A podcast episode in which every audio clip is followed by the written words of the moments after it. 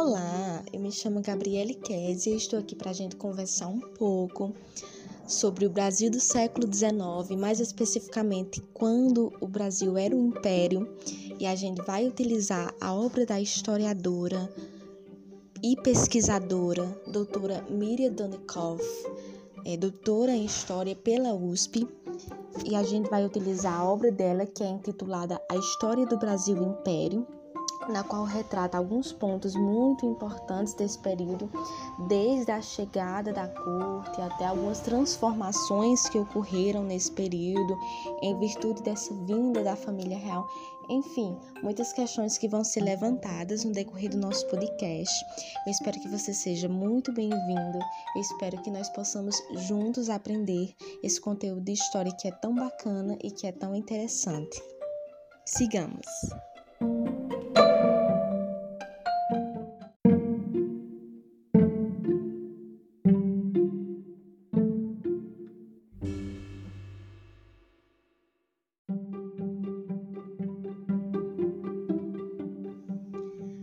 Volta de 1807, a metrópole portuguesa, na qual era situada no continente europeu e mais especificamente em Portugal, na cidade de Lisboa, mudou-se para o continente americano e vinha em direção à cidade do Rio de Janeiro. Aí você vai se perguntar por quê?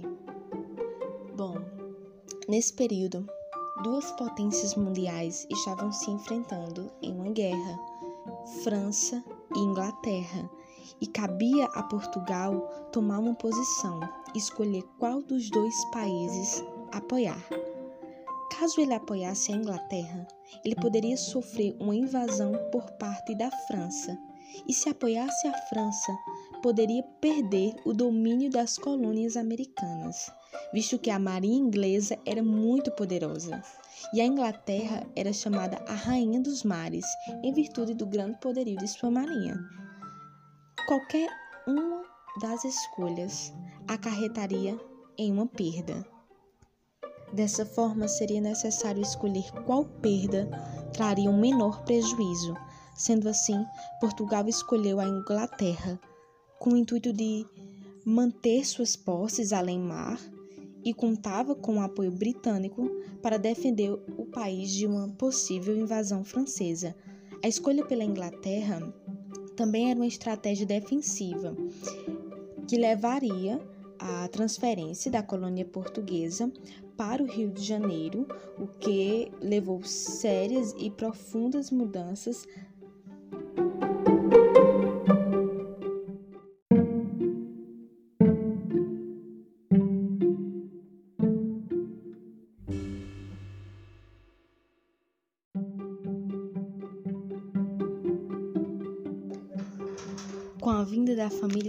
para o Brasil, uma das primeiras medidas tomadas por D. João foi a extinção do monopólio comercial que a coroa mantinha com a colônia portuguesa, que no caso era o Brasil. Visto que, apesar de trazer o imenso lucro para Portugal, ah, não fazia sentido que a nova sede do império permanecesse fechada para o restante do mundo. Então, ao desembarcar ainda em Portugal, Dom João é, ele extinguiu o monopólio comercial e ordenou a abertura dos portos. E foi assim que esse episódio também ficou conhecido, a abertura dos portos. A abertura dos portos, ela ultrapassa uma importância econômica. É claro, é claro que nós sabemos que ela tem uma importância econômica significativa, visto que é, no comércio, claro, a gente vai dizer que os ingleses eles foram os maiores beneficiados é, em virtude de sua é, dianteira industrial e também da aliança política que eles já tinham com Portugal. Mas quando eu digo que ela ultrapassa a importância política, é porque ela chega ao âmbito cultural, é, ao âmbito científico, porque a América ela seria aberta para o resto do mundo. A América Portuguesa, essa colônia de Portugal, ela seria aberta para o restante do mundo, o que possibilitaria que viajantes é, com inúmeras nacionalidades, como alemães, suecos, é, italianos, é, cientistas que estavam ansiosos, que buscavam conhecer as especificidades desse novo mundo, né? A fauna, os costumes indígenas, é, vinham em busca desse conhecimento, né? Desse outro, dessa nova realidade, né? Esses estudiosos, eles traziam consigo essa curiosidade, essa, esse desejo de estudar essa nova terra, esse novo, essa nova gente que eles não conheciam e traziam consigo um, um olhar de uma outra realidade sobre o outro que contribuíram e contribuíram é, conse é, consequentemente com suas pesquisas para a ampliação do conhecimento acerca da América. É, vale destacar também que com a, a chegada da corte é, no Rio de Janeiro, que trouxe é, para o governo uma responsabilidade é, acerca da administração territorial, é, o governo investiu também na questão da construção é, de estradas que ligavam é, o Rio de Janeiro a diferentes partes do território colonial, com o intuito de levar a autoridade real a esses demais lugares. O governo organizou é, instituições como a criação da imprensa régia, que publicava as medidas governamentais, a abertura de cursos superiores de economia, de política, ah, bem como a academia militar. Então, tudo isso, claro, tudo isso foi possível através da arrecadação de impostos que eram direcionados ao território colonial, sobretudo ao Rio de Janeiro, o local onde a corte estava habitando.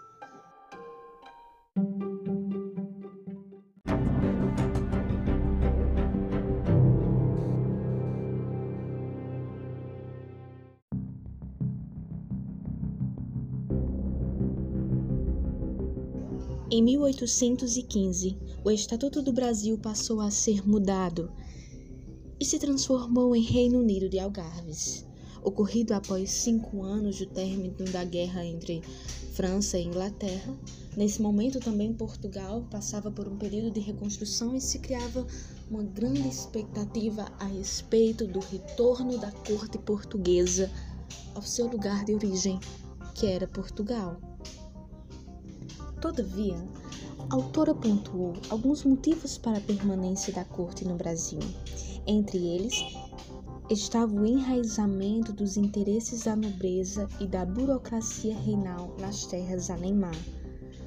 Os nobres, após instalados no Rio de Janeiro, tornaram-se proprietários de terra e estabeleceram negócios com a elite local.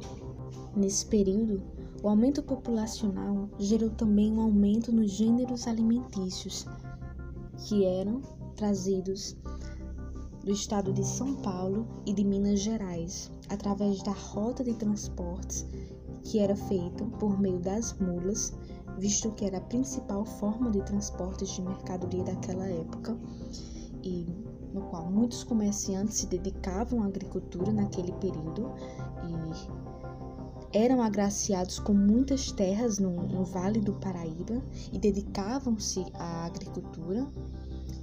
E os nobres, eles acabavam estabelecendo relações com esses agricultores através de casamentos. Eles acabavam casando-se com as filhas da elite, com as filhas desses grandes comerciantes e assim estabelecendo relações dificultando, dificultando uh, o retorno integral da corte a Portugal e propiciando a permanência dessa corte no Brasil. Vale destacar que a transferência da corte foi a materialização de um projeto político que tinha o objetivo de aumentar o império, visava com que esse império crescesse. Então, as especulações de que a corte portuguesa retornaria a Portugal é, foi motivo de tensões nos dois lados do Atlântico, aqueles que estavam aqui e para aqueles que estavam em Portugal. Dessa forma, a elite pernambucana via a corte do Rio de Janeiro como uma metrópole e exigiam autonomia política e recursos financeiros para atender às demandas como investimentos em obras públicas. Em 1817, a elite pernambucana iniciou uma revolta com o objetivo de tornar Pernambuco independente, uma revolta de caráter separatista que foi liderada pelas elites locais, que contou com o apoio da população e ocorreu em virtude das mudanças que ocorreram nessa região desde a transferência da corte em 1808. Como nós podemos é, perceber, o objetivo dessa reforma, dessa revolta, era tornar Pernambuco independente, né, sobre a égide de um governo republicano. E essa revolta também ela anunciava o fracasso do projeto do reformismo ilustrado no Brasil, o que comprovava a incapacidade de promover uma unidade, é, uma unidade da América Portuguesa sob o governo do Rio de Janeiro. Sem que isso é, ocorresse sem que houvesse tensões e que houvesse conflitos de forma tranquila, mas que pelo contrário, né, revolta justamente ilustra é, que isso seria inviável. A autora coloca que uma das fontes para o problema seria a associação entre o reformismo ilustrado com o absolutismo que gerava o centralismo onde é, poder político continuava centralizado na mão do monarca.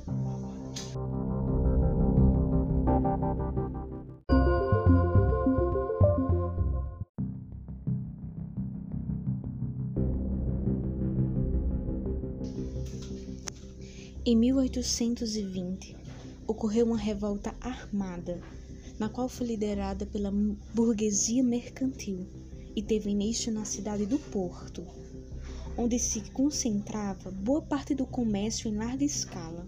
O objetivo era a volta da corte e a mudança de um regime, passando de uma monarquia absolutista para uma monarquia constitucional. O desejo de um regime liberal, com governo representativo na forma de uma monarquia constitucional, era almejada por grande parte da população portuguesa. Os revoltosos venceram e assumiram o governo, e ao vencer, convocaram os representantes da corte para escrever uma nova Constituição. Se reuniram no dia 26 de janeiro de 1821, mas só em março essas instruções chegaram às capitanias. Ao reunir, as cortes, as medidas foram tomadas a exigência da corte para Lisboa, a exigência da volta dessa corte para Lisboa e a determinação de que as capitanias transformadas em províncias seriam governadas por juntas eleitorais eleitas localmente. Dessa forma foram realizadas eleições de cada capitania e D. João teria partido do Rio de Janeiro deixando seu filho como príncipe regente.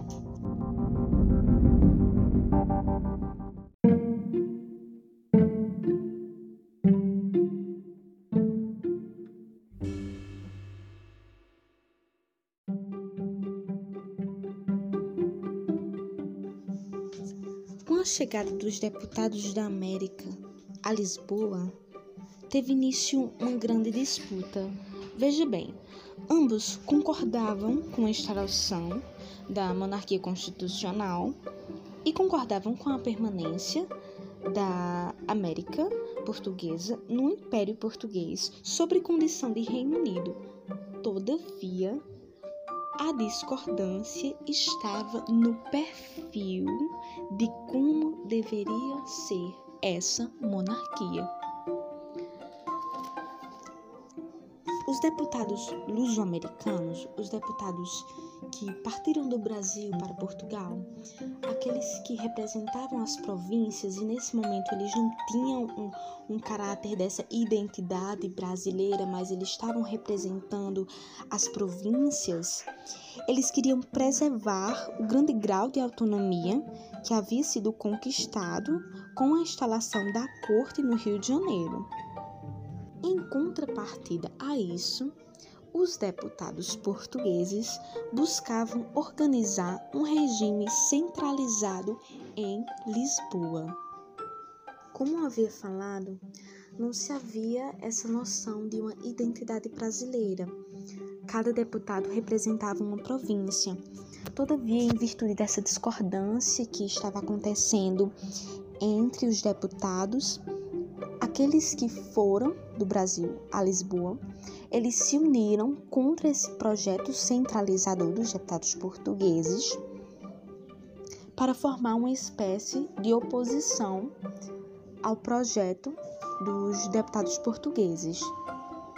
Em setembro de 1821, os publicaram um decreto ordenando que Dom Pedro retornasse a Portugal e um outro decreto que obrigava que fosse extinto todos os tribunais que foram criados por Dom João a partir de 1808. Todos esses decretos e essas decisões é, dificultavam ainda mais o objetivo dos deputados é, americanos, é, luso-americanos, em defender, em preservar a autonomia uh, do governo.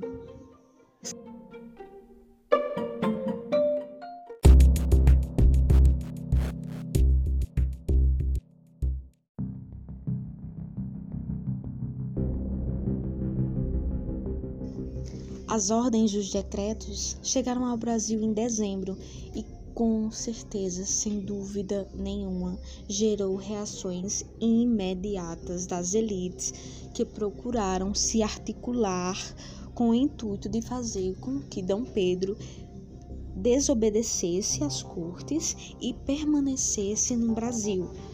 Rio de Janeiro, Minas Gerais, São Paulo uniram-se em torno da figura de Dom Pedro e, em resposta é, a essa união, a esse movimento, é, Dom Pedro respondeu que ficaria. Esse episódio ficou conhecida como o Dia do Fico, ocorrido no dia 9 de janeiro de 1822. Qual Dom Pedro comunica sua decisão em ficar no Brasil, desobedecendo às ordens da corte portuguesa.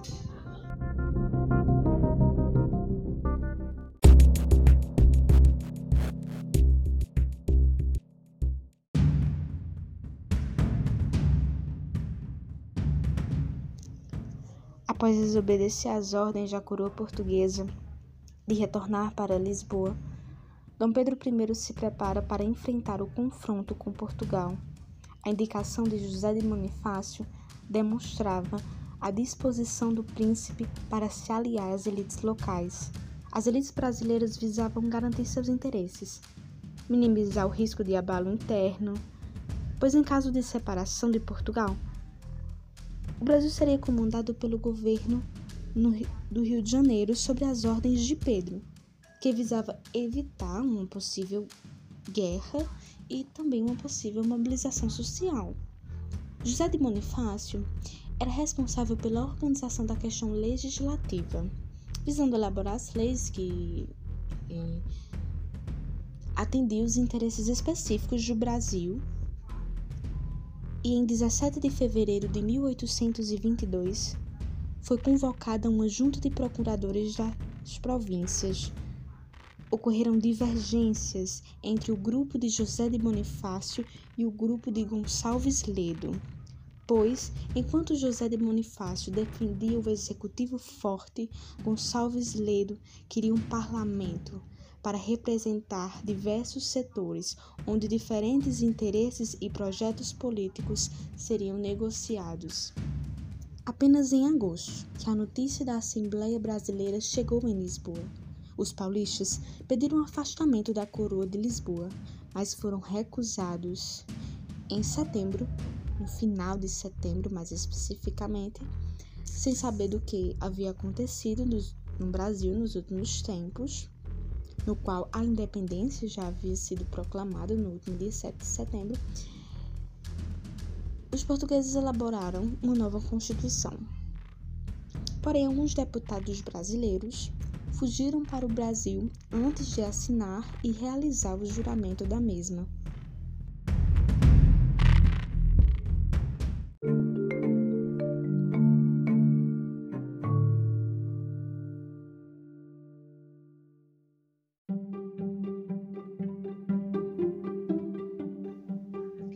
Em meio a esse clima de disputas e tensões, se instalaram uma disputa entre o Rio de Janeiro e Lisboa, em busca da lealdade das províncias da América Portuguesa.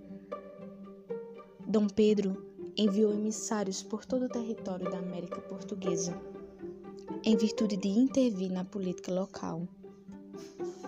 Devido às relações comerciais que o Maranhão e que o Pará mantinham com Portugal, a liderança e a autoridade de Dom Pedro eram por estes rechaçadas.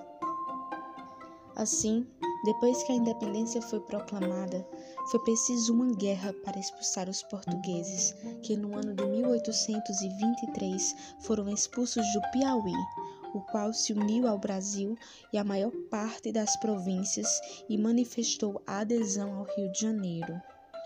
O desafio do governo, além de afirmar-se diante da intransigência portuguesa, era se impor para as demais regiões da América Portuguesa. Dessa forma, a convocação de uma constituinte nesse contexto se caracteriza como um instrumento poderoso que dava às elites provinciais a possibilidade de participar no que diz respeito às decisões do governo.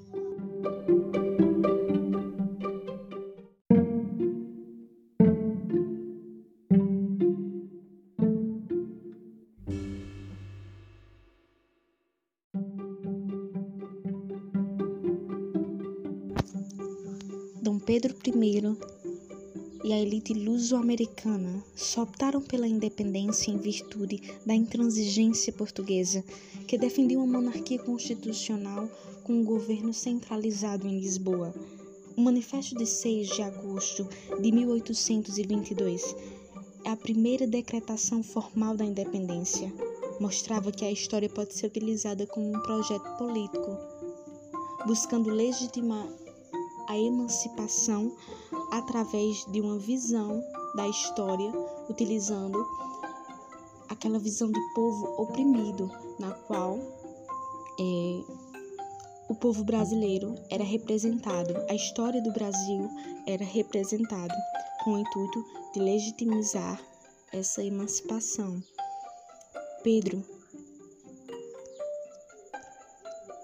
proclamou a independência tendo como aliados partes significativas das elites, e em outubro foi coroado imperador do Brasil, partindo para um novo desafio, construir uma nova nação e um novo Estado, como coloca a autora.